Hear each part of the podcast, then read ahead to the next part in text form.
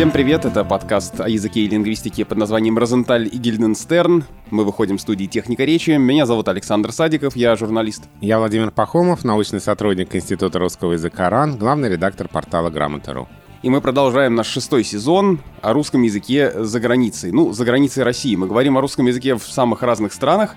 И в этом сезоне мы уже говорили о русском языке в некоторых европейских странах, например, в Польше, в Германии, в Эстонии, в Финляндии. Мы говорили о русском языке в Израиле. А теперь мы забрались так далеко, куда еще не забирались. Да, но куда забираются некоторые российские туристы в пандемию. Дело в том, что я подумал, а ведь Ольга Рябко Ковец, руководитель тотального диктанта, в самом первом выпуске нашего сезона сказал, что ну, практически э, в любой точке земного шара можно найти людей, говорящих по-русски. Я подумал, вот надо найти какую-то отдаленную от нас точку э, и поговорить э, о том, что происходит с русским языком там. Поэтому сегодня мы будем говорить о русском языке в Танзании.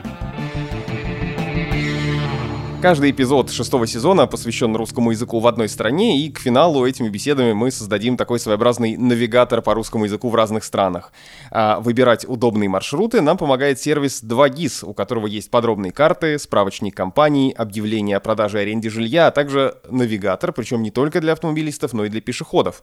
2GIS помогает быстро и легко ориентироваться в городе. Приложение показывает, в какой вагон метро лучше садиться, чтобы сразу попасть к нужному выходу. С помощью линейки можно замерить расстояние на карте, достаточно одновременно приложить пальцы к двум точкам на экране. А еще в приложении можно узнать не только адрес дома, но и почтовый индекс, даже координаты.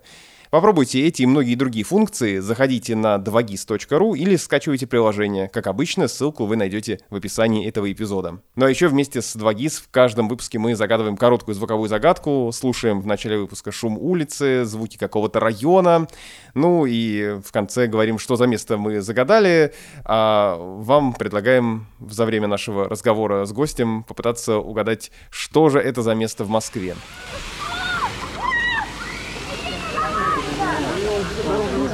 Плывем куда-то на полтора часа. Наш оснащен современными и средствами. Картачный теплоход «Водник». Каска находится на борту теплохода. Часовая прогулка, теплоход «Водник», каска на борту теплохода.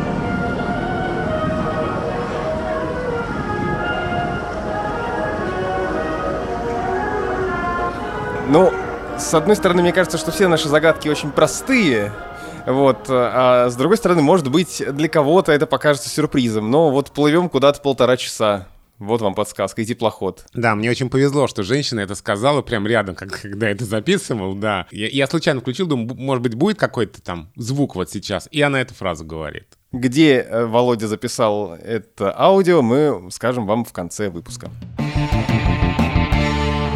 О русском языке э, в Танзании. Начинаем разговор прямо сейчас. И с нами на связи Инна Бандука, председатель Координационного совета Организации российских соотечественников в Танзании и преподаватель русского языка.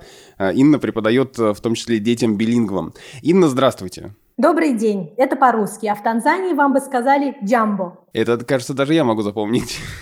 Собственно, вопрос, наверное, первый, да, Инна, здравствуйте, большое спасибо. Наверное, второй вопрос, но раз вы поздоровались вот так, то он будет первым. Вообще, какие языки есть в Танзании, в окружении каких языков там существует русский язык? Танзания уникальная страна, потому что начнем с того, что у нее существует два официальных языка. Это язык английский, и язык суахили, либо тут мы его называем кисуахили, что, собственно, сути не меняет. Но помимо э, языков национальных двух, на которых разговаривают государственные э, палаты и так далее, также школы, институты, университеты, также существует более 68 языков племен, потому что Танзания делится на очень-очень много маленьких племен, и у каждого племени есть свой диалект. И люди все еще каждый такой диалект знают практически всегда. Ну вот еще Танзания, собственно, а теперь первый вопрос, да, с которого хотелось начать.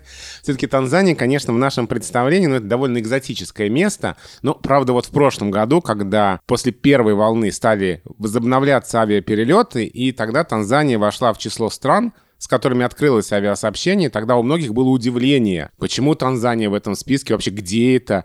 И э, с этого времени российские туристы обратили внимание на Танзанию. Ну, конечно, хочется спросить, первое, что хочется спросить, неужели и там, в Танзании, есть русский язык, кто и зачем его учит? Да, абсолютно верно вы заметили, спасибо за это. Теперь люди знают, где Танзания, то есть приезжая домой в отпуск, мне не приходится объяснять, что это не Тасмания и не где-нибудь на Северном полюсе, это Танзания. Восточная Африка, поблизости в качестве такой обозна... пункта обозначения Занзибар, остров теперь, который, мне кажется, действительно каждый русский знает. Всероссийским, подоб... да, всероссийским курортом стал, да. Всероссийский курорт, абсолютно верно.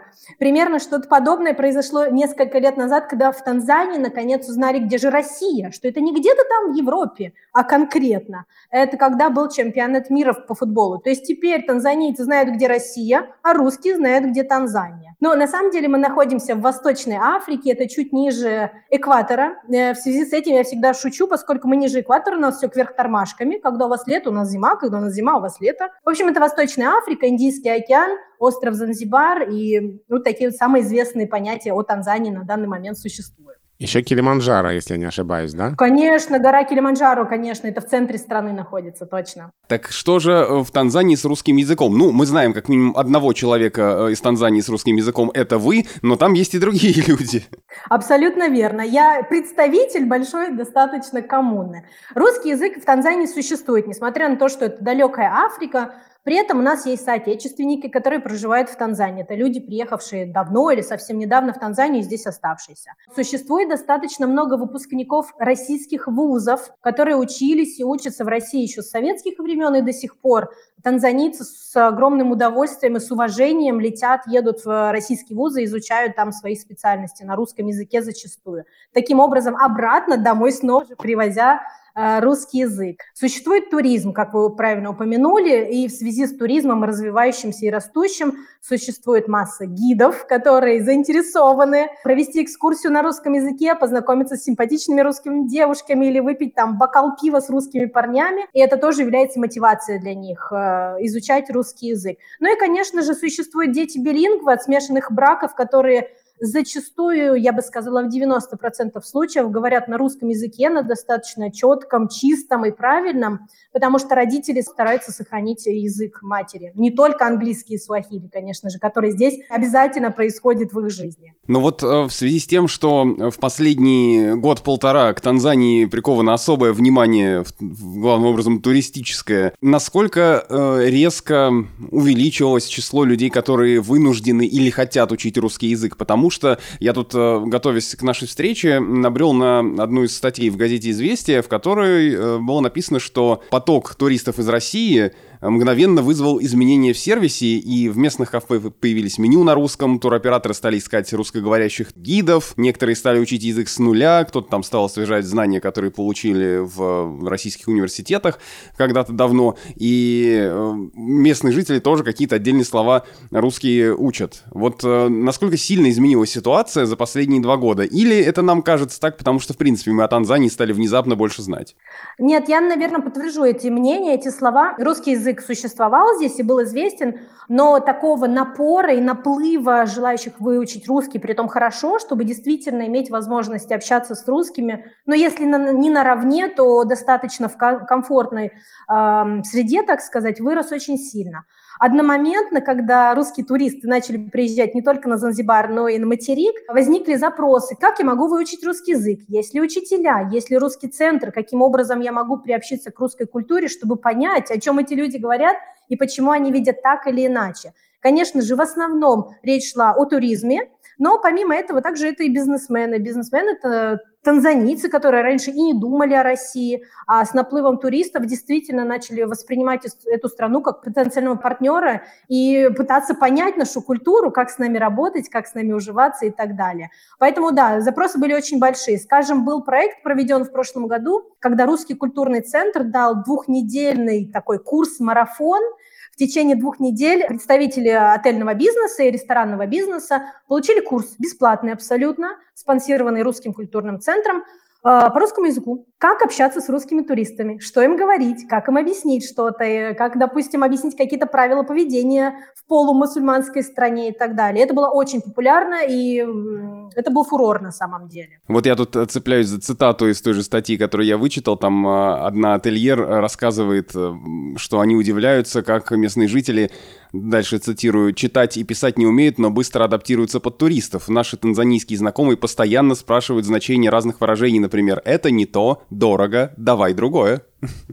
Да, это действительно так. На самом деле достаточно много появилось видео, которые полетели по интернету, когда э, на Занзибаре, на, где-то на пляже идет парень абсолютно простой внешности и распевает какую-нибудь русскую песню. Притом один будет петь попсу, другой будет петь калинку, и произношение у них будет фантастическое. И это местные, то есть не русские. И это местные, просто местные ребята, которые раньше вообще ну, никак не были связаны с иностранцами в целом, а уж без уточнения про русских. А вообще, кроме русского языка, ну, понятно, кроме английского и суахили, какие еще языки можно встретить в Танзании, какие языки там учат как иностранные? Если брать местные школы, то помимо английского и суахили, это которые само собой разумеющиеся, чаще всего изучают французский, иногда это немецкий язык, ну, это вот в общих, общих государственных школах. Некоторые школы с привязкой находятся к арабским странам, и тогда изучают арабский язык.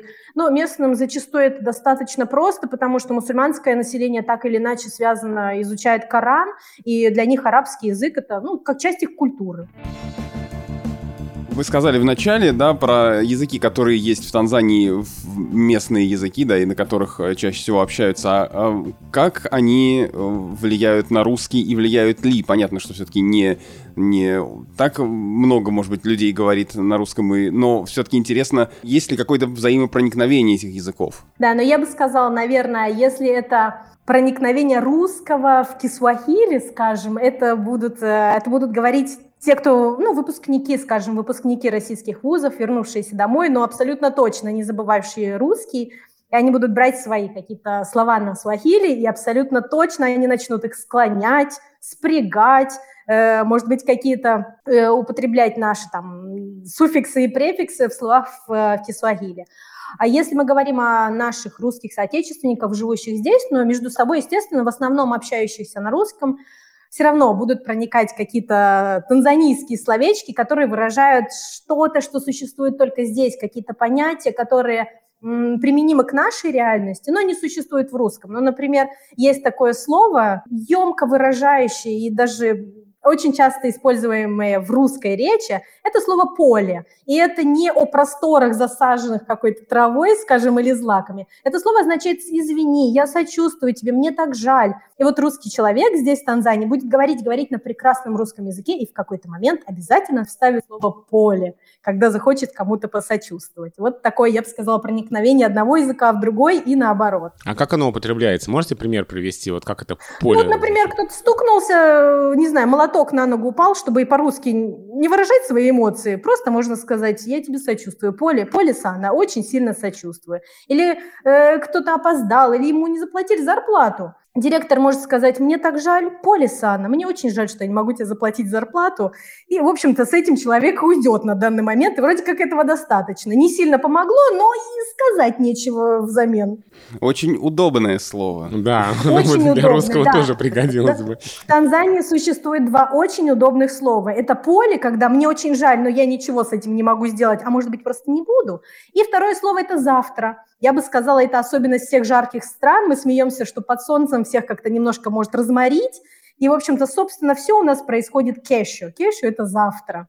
А все-таки какие э, люди говорят э, на русском языке в Танзании? Кто учит русский язык? Потому что понятно, что туристическая сфера, да, это значительная часть, но вот я, например, обнаружил э, такую заметку, в которой было написано о людях из Танзании, которые получали образование там еще, может в Советском Союзе и позже в России, и они получили у нас э, в России образование высшее или там среднетехническое, и среди них и врачи, и инженеры, и фармацевты, и архитекторы, и даже кандидаты филологических наук. Встречаете ли вы таких в, в жизни? Да, это действительно актуально. Это было актуально и актуально до сих пор. То есть это может быть Э, потенциально будущий врач, который в 80, ну, может быть, в 90-х годах уезжал в Россию учиться на русском языке, изучил русский язык, хотя бы его азы здесь, при культурном центре. То же самое происходит сейчас. Например, часть моих студентов является, сначала они являлись абитуриентами в русские вузы, а сейчас они поступ, э, получили свои стипендии для обучения в, русском, в России бесплатном и они продолжают изучение русского, чтобы приехать в Россию, уже зная какие-то азы русского языка. Но возвращаясь, э, русский язык остается с ними. То есть абсолютно запросто. Ты можешь пойти к врачу, и когда он с тобой здоровается и видит твое имя, он тебе скажет «Здравствуйте, на что жалуетесь?» Или ты можешь попасть в какое-то министерство и объяснять, как сильно нужна тебе лицензия, и он тебе абсолютно на чистом русском языке может также сказать, сейчас мы все решим. Поэтому абсолютно в любых сферах могут встретиться такие специалисты, ранее учившиеся, скорее всего, в русском, э, в русском вузе. А вот э, можно немножко там спросить вашу личную историю, как вы оказались в Танзании, все-таки не самое близкое к России место. Как так получилось, что вы, вы, вы в Танзании? Да, конечно, это, я всегда говорю, тут какие-то особые завихрения судьбы, потому что с моим мужем, который является танзанийцем, мы познакомились даже не в России вовсе, мы познакомились в Финляндии, где мы учились вместе в одном университете. Я туда попала, поскольку а, я жила на крайнем севере, да-да, все шутят, что с крайнего севера в крайнюю Африку, э, полумер мы не ищем.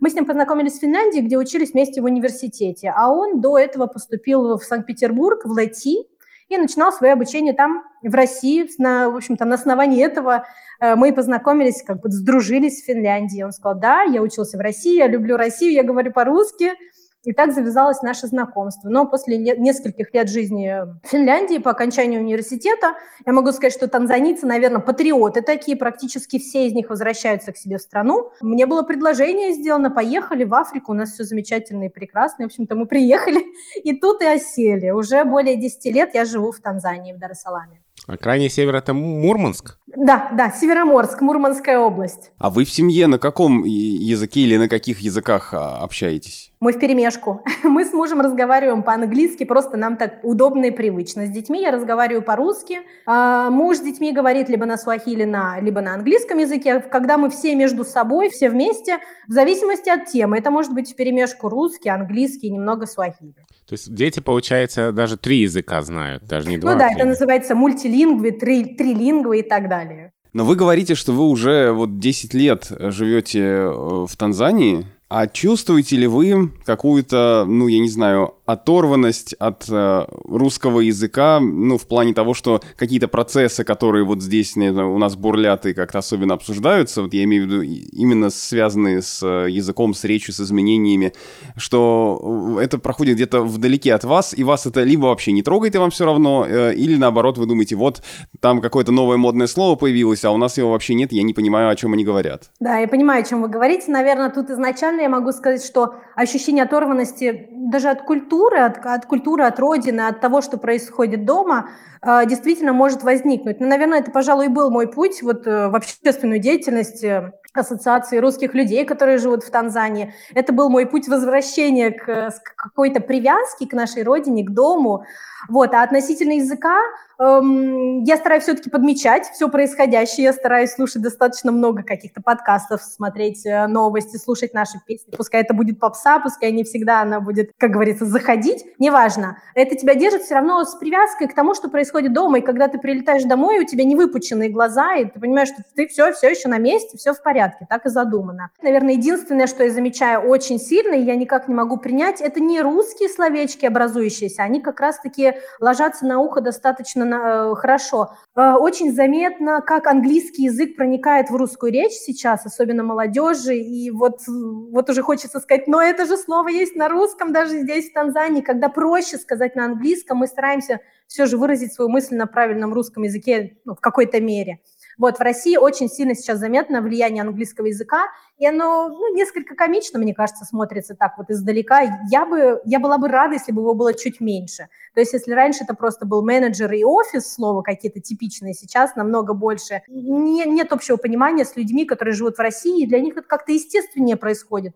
А для нас рывками. Вот неожиданно 83 слова английских используются в русской речи, и всем это нормально и комфортно. А для тебя, живущего за, за границей, слушающего английский, это выглядит странно и звучит необычно. То есть вы в ситуации, когда рядом с вами английский язык, вы стараетесь все-таки, если возможно, избежать заимствований, избегать заимствований. Да, абсолютно верно, потому что кажется, что ты как будто бы чего-то не, не делаешь в достаточной мере, что ты теряешь русский, хотя ты же его знал.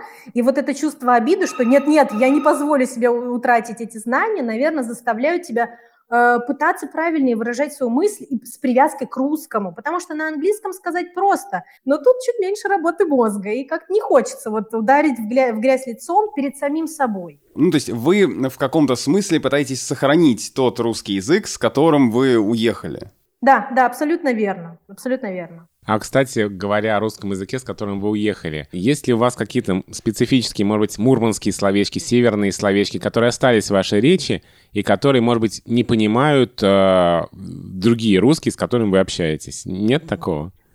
Да, да, конечно, мы все из разных регионов, и тут не только русские, просто русскоговорящие соотечественники из Украины, Болгарии, Молдавии и так далее. И, конечно, в какой-то момент э, ты делишься или случайно произносишь слово, которое твой же русский, вроде как, или русскоговорящий товарищ совсем не понимает. И у нас были такие непонимания относительно слов, ну, скажем, в Североморске, это город на скалах, я объясняла, как мы по трапу поднимались из нижней части города в верхнюю. И мои подруги спрашивают, в смысле по трапу? У вас там самолет, что ли, снизу вверх летали или что? Трап на самом деле это большая, большая лестница, достаточно крупная, которая находится на скале. И действительно тебя, ты можешь добраться из нижней части города на верхнюю, поднявшись по трапу. Вот, и для них это было необычно. И такое существует, да. И мы уже тут делимся и пытаемся сохранить и как-то запомнить, а как в других регионах либо в других странах наших говорится. Напоминаем, что у этого эпизода есть партнер, сервис 2GIS. И чтобы перемещаться по городу и находить нужные места было не только удобно, но и интересно, вместе с нашим партнером мы придумали рубрику «От мневников до Островитиного», чтобы ответить на самые популярные и спорные вопросы московской топонимики. Вот сколько живу в Москве, сколько общаюсь с людьми, постоянно слышу на Москве-реке или на Москва-реке. И очень много москвичей, причем коренных, я знаю, которые прям так с нажимом и принципиально говорят только на Москва-реке. Как правильно? Это вообще говоря еще задолго до того, как мы с тобой появились на свет. Этот спор начался, и здесь есть и вариант... никак не закончится. Да, не закончится, потому что есть вариант, который, э, на котором настаивает литературная норма. Литературная норма настаивает, что нужно склонять обе части. На Москве-реке, за Москвой-рекой, у Москвы-реки. И есть обиходная разговорная речь, в том числе, да, речь коренных москвичей, где первый элемент не склоняется. И вот это на Москварике, за Москварикой, это вот э, что-то действительно очень-очень московское. И тем не менее, согласно всем справочникам, это вариант только допустимый в разговорной речи. Если мы в эфире, если у нас образцовое литературное употребление, то склоняем обе части — за Москвой рекой, по Москве-реке и так далее. Но, по крайней мере, э, на Москва-реке это не такая грубейшая ошибка, как можно было бы подумать. Нет, указано в справочниках, что это вариант допустимый в разговорной речи. Ну а построить оптимальный маршрут можно в приложении 2GIS. Ну и если э, мы, например, захотим прокатиться по Москве-реке, можно набрать в строке поиска «прогулки по Москве-реке» и увидеть разные предложения, телефоны и адреса экскурсионных компаний, посмотреть отзывы там же и перейти на сайт или в соцсети организации. Ну а теперь возвращаемся к разговору о русском языке в Танзании. Замечают ли люди, с которыми вы общаетесь, что э, ваш язык или ваша речь немножко отличается от той современной речи, которая здесь у нас сейчас? Да, зачастую отмечают, говорят, как-то вы так говорите, вы, наверное, не отсюда. Я говорю, вообще не отсюда, настолько не отсюда, что вы себе не можете представить даже. И там начинают предлагать какие-то регионы России. Я говорю, нет, вот прям совсем мимо, а я из Африки. И на этом моменте происходит пауза. Так, из какой Африки? Вот из той самой? Да, из той самой. И начинают пытаться понять, в чем, в чем особенность. Я бы сказала, наверное, манера речи, манера говорения. Ну и, конечно же, вот эта вот широкая улыбка и «здравствуйте, как у вас дела?», заходя в магазин, тоже людей немножко смущает. И вот, поэтому тут не только речь, не, не только манера произношения каких-то слов, но и также поведение. В общем, в комплексе, так сказать, заставляет подумать человека, что это не отсюда. Вроде наши, но издалека. Вот вы сказали в самом начале, что а, Танзания, благодаря чемпионату мира по футболу, в Танзании стали больше узнавать о России. И вот как раз вопрос, связанный с преподаванием РКИ, это ведь не только, собственно, русский язык, да, это еще и сведения о стране, то есть то, что называется лингвокультурология. Вот что в Танзании знают о России? Там стандартный набор снег, медведи, балалайка, матрешка. Или теперь знают больше, и теперь это какие-то более современные реалии, и Россия предстает нормальной страной 21 века? Да, на самом деле, к моему удивлению, когда я только начинала вести русский язык для танзанийцев здесь, а, иногда некоторые уроки я строила таким образом с привязкой как к слову балалайка или матрешкой, но это вовсе не сработало с местными, потому что у них какое-то совсем другое представление о России без привязки к этим символам. Для них намного понятнее холод, снег, самая огромная страна, Путин. вот на моменте на слове Путин у всех загораются глаза. Ах, Путин! Я не точно знаю, где находится Россия, но я знаю, что там есть Путин. И поэтому пришлось переориентироваться. А вот о матрешках, балалайках и медведях приходится рассказывать дополнительно. С точки зрения языка, вот э, когда вы э, учите русскому языку, что вызывает у ваших учеников наибольшие трудности? Ну, то есть, я не знаю, какие-то грамматические конструкции, или, может быть, алфавит вообще как таковой, кириллица все-таки для многих оказывается незнакомой и непривычной. Да, на самом деле я люблю своих танзанийских студентов очень сильно, потому что танзанийцы очень легко как-то хватают русскую грамматику, они не затрудняются. А, они достаточно легко вообще понимают вот, ну, суть языка, они понимают какие-то образные выражения. Но один из самых ужасных звуков для них это они говорят, что зачем вы это делаете с языком? Это вот зачем происходит с вами? И на этом моменте нужно разные практики, там, как поставить язык. И еще есть очень интересный момент, связанный непосредственно с языком суахили. Есть некоторые районы в Танзании, которые э, не различают L и R, да, то есть э, они не, им все равно, они могут сказать brother, а может, могут сказать brother, и для них это будет абсолютно то же самое. Брат и брат, примерно все поняли. Но в русском языке кардинально может измениться смысл слова. Более того, из абсолютно приличного глагола может получиться матерное выражение. И так случалось не один раз. Э, когда танзанийцы, не чувствуя разницы между «л» и «р», говорили какое-то там грубое или ругательное слово, и не могли понять, не могли произнести правильно, потому что они не чувствовали разницу между этими двумя звуками. Я сейчас подумал, что, наверное, танзанийцы проголосовали бы за, за Владимира Вольфовича Жириновского, потому что несколько лет назад Жириновский предлагал отменить звук «ы», потому что он...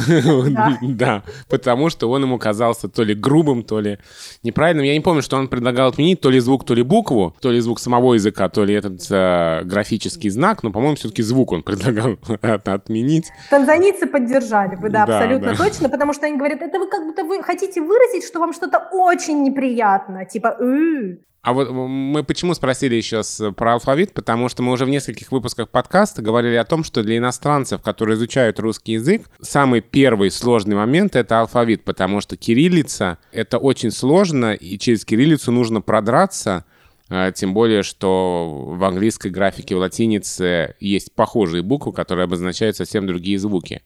То есть вот э, алфавит самое сложное место или что-то есть в самом языке, что даже сложнее алфавита? Нет, мне кажется, э, конечно, алфавит является таким первым шоком для введения в русский язык, но это является также стимулом. Танзанийцы, в принципе, они привыкли трудиться достаточно, ну так, усиленно в школах. Очень сильная программа здесь в школах, поэтому они могут удивиться, они могут признать, что это трудно, но это, не, это их не остановит. Это не остановит. Они скажут, да, это действительно очень трудно. Но в тот момент, когда мы, допустим, начинаем, заканчиваем изучать алфавит, и они там вздыхают и вытирают пот со лба, я говорю, что, знаете, это на самом деле было абсолютно нетрудно, потому что есть русская грамматика, а еще э, курсив. Вот, и, например, пишу пару слов курсивом на доске, и в этот момент он говорит, а, так это была ерунда, все нормально. Если вы не будете заставлять нас писать курсивом русским, то, собственно, нас не так уж и пугает ваш алфавит. Вот, поэтому, ну, не знаю, танзанийцы достаточно благодарная публика в этом плане. Они признают, что это трудно, но они не считают это каким-то прям барьером, который бы заставил их не изучать русский язык. Ну, тут, конечно, вы сказали про курсив, э, и сразу вспоминается вот эти мемы про рукописные тексты там из слова «шиншилла» или «лишишься», э, которые вводят иностранцев в ступор. Нам Инга Мангус рассказывала, что далеко не все эстонские дети, которые учат русский язык, а, и даже, ну, если они говорят по-русски, они могут разобрать рукописный текст. Они печатный понимают, а рукописный уже нет. Да, тут тоже есть студенты, которые лично для себя решают, что вот я буду знать, что существует курсив, но я не буду его использовать.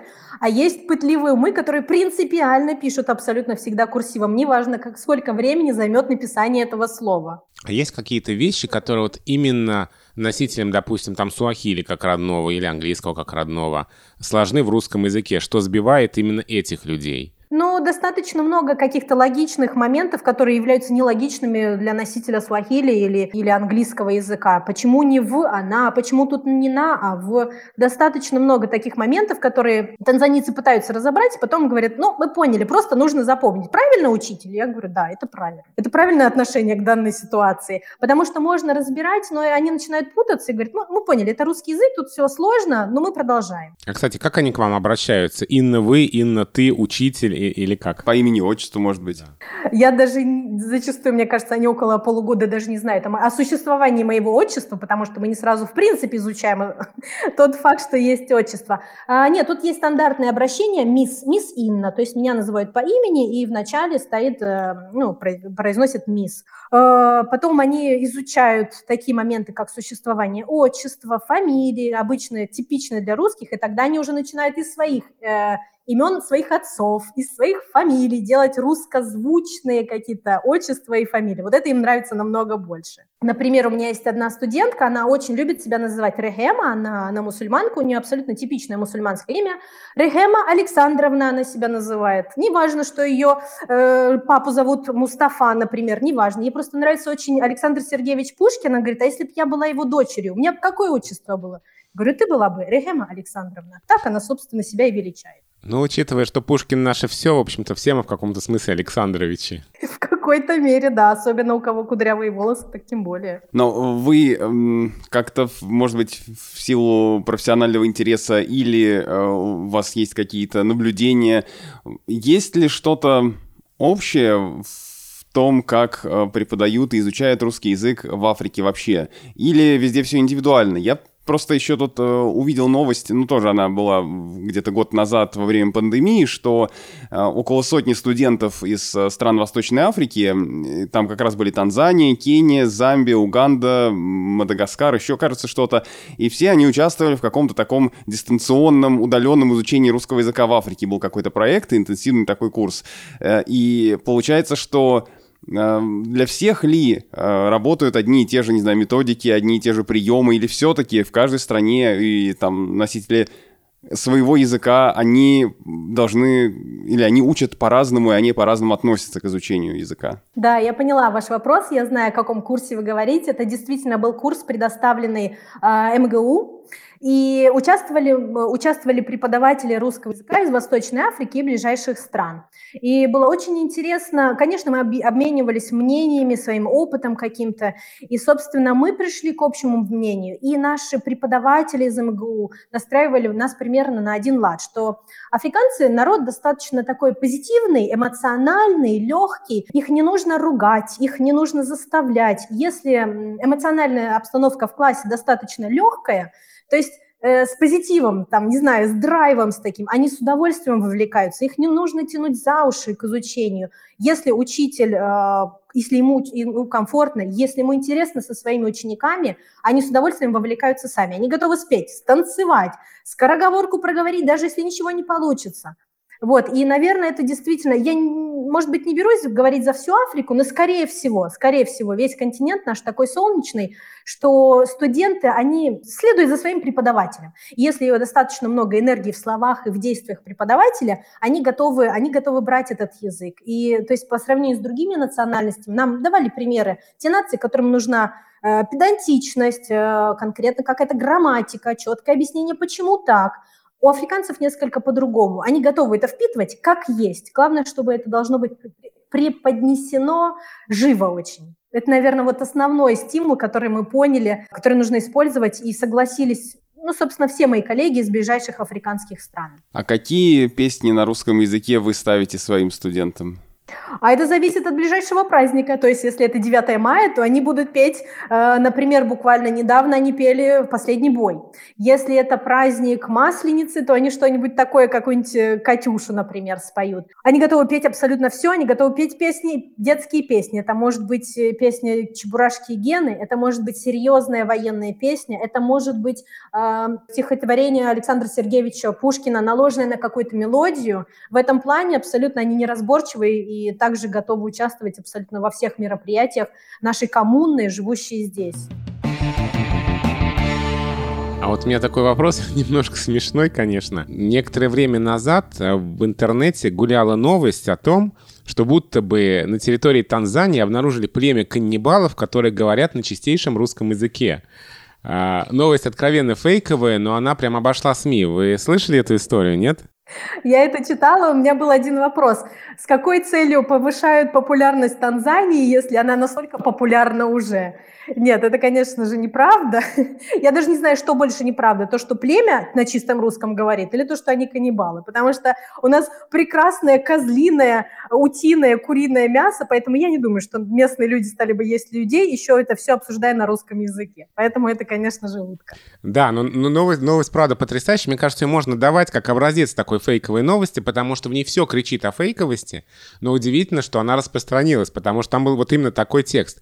Специалисты обнаружили на территории Танзании уникальное племя туземцев-каннибалов, неожиданной особенностью которого оказался язык общения. Саш, ну серьезная новость, ты смеешься. Все члены этого сообщества разговаривают на чистейшем русском языке. Отмечается, что русский язык аборигены используют и в повседневном общении друг с другом. Саш, сейчас приготовься смеяться еще а, больше. Есть, ага. И самое удивительное в этом то, что их речь богата устаревшими словами и выражениями, которые использовались в русском языке в 19 веке каннибалы из Танзании, которые говорят на русском языке 19 века. И эта новость была перепечатана мгновенно, да. То есть, Инна, вы ответственно заявляете, что в Танзании нет племени каннибалов, которое говорит на русском языке 19 века. Абсолютно точно. Ни каннибалов, ни русского языка 19 века, к сожалению, сохранить не удалось. Можно ли сделать какой-то прогноз о том, что ждет дальше русский язык в Танзании? А насколько он продолжит сохранять популярность? Зависит ли это от количества туристов, которые будут приезжать? Или уже как-то вот такой импульс дан, и дальше русский язык будет развиваться а, как-то сильнее, лучше, чем до этого? Да, мы абсолютно точно уверены, на самом деле даже пытаемся подтягивать дополнительные какие-то свои ресурсы относительно изучения и, вернее, преподавания русского языка, потому что, э, как я уже сказала, тут не ограничивается туристами, туризмом и так далее, турфирмами. Все же многие переезжают в Танзанию. Есть те, кто связаны с Россией, но живут в Танзании. Возвращаются студенты, которые отучились в России, но как-то остались связаны с этой страной, готовы участвовать в каких-то мероприятиях и так далее. Появляются все новые и новые студенты, которые также готовы ехать в Россию учиться и возвращаться уже с э, качественными знаниями из нашей страны. Ну и, в принципе, наша коммуна, те русские соотечественники, которые проживают в Танзании, их становится все больше и больше. Это просто, бизнес, это просто люди, переезжающие там, на другой континент, потому что они могут себе это позволить. Это смешанные семьи, которые возвращаются из России, и знают, что тут достаточно комфортная жизнь для, для подобных семей. Это бизнесмены, это новые какие-то организации, которые готовы поселяться в Танзании и организовывать здесь э, свою жизнь. Поэтому абсолютно точно есть прогресс в изучении русского языка, в разрастании, в географии по самой Танзании э, распространения русского языка. Поэтому мы абсолютно оптимистично на, на, настроены, и есть кому изучать, есть кому преподавать русский язык. Это, конечно, огромный плюс. Спасибо большое. Мы сегодня говорили о русском языке в Танзании. Кто бы ожидал, что в э, нашем сезоне появится такая страна. А вот всегда хотелось э, узнать о, чем-то таком интересном и необычном. Да, и о русском языке в Танзании нам рассказала Инна Бандука, председатель Координационного совета Организации российских соотечественников в Танзании и преподаватель русского языка. Инна, спасибо вам большое. Спасибо Большое огромное. Спасибо, мне было очень приятно поделиться своими знаниями. Я с еще большей уверенностью теперь могу сказать, что в Танзанию могут ехать наши люди и будут знать, что тут, если что, загрустишь по родине, есть с кем поговорить по-русски. Это здорово.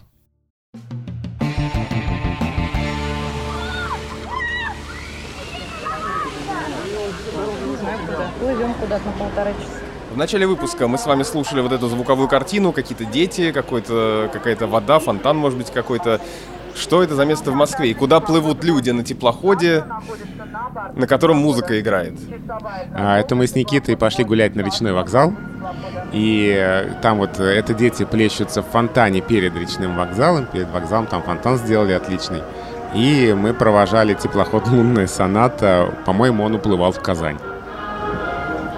Ну вот, это Северный речной вокзал, обновленный, можете сходить туда и убедиться сами, как все это выглядит. Спасибо нашему партнеру, с которым мы эту загадку придумали. Это сервис 2GIS, который помогает искать организации, выбирать кафе, смотреть квартиры для покупки и аренды, и, конечно, с ним можно искать короткий путь и строить маршруты. Заходите на 2gis.ru или скачивайте приложение. Все ссылки в описании этого эпизода.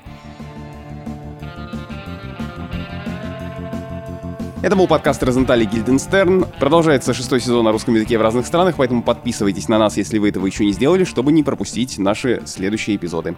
Меня зовут Александр Садиков, я журналист. И я Владимир Пахомов, научный сотрудник Института русского языка РАН, главный редактор портала Грамота.ру. На всякий случай напомню адрес электронной почты подкаст собака техника речи студио. И если вы вдруг не успели записать, загляните в описание нашего подкаста, там этот адрес указан. Спасибо и до встречи.